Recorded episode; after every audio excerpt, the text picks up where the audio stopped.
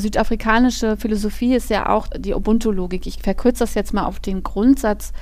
Dort wird ja gesagt, ich bin, weil wir sind. Das heißt, es drückt nicht nur eine Abhängigkeit und eine Unterdrückung aus, sondern es ist eine tiefe existenzielle Aussage. Ich kann als Mensch eigentlich nur in Gruppe sein, in menschliche Kollektive eingewebt, wie auch immer die gestaltet sind, weil ich würde alleine, das funktioniert einfach gar nicht, das ist eine Illusion. Und wenn wir da mal nach Europa schielen, wer so ein wichtiger Philosoph in dem Zusammenhang war, das war ja Descartes, René Descartes.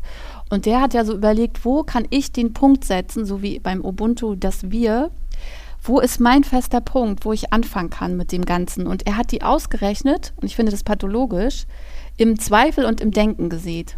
Nicht im Körper, nicht im Wir, sondern im Ich, in der Monade, in der geistigen Monade. Und ich denke mir so, wenn der heute, wenn der heute zu so einer körperorientierten Psychologin gehen würde, dann würde ich sagen, mein Gott, ist der dissoziiert, ja, der ist ja völlig raus, der ist ja völlig enthoben.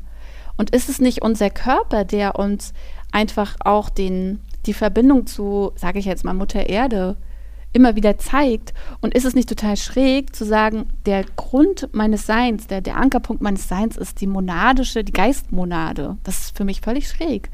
Und das ist aber der Weg aus der Neuzeit, aus der wir kommen. Wir kommen aus diesem individualistischen Paradigma und ich halte das für eine Illusion,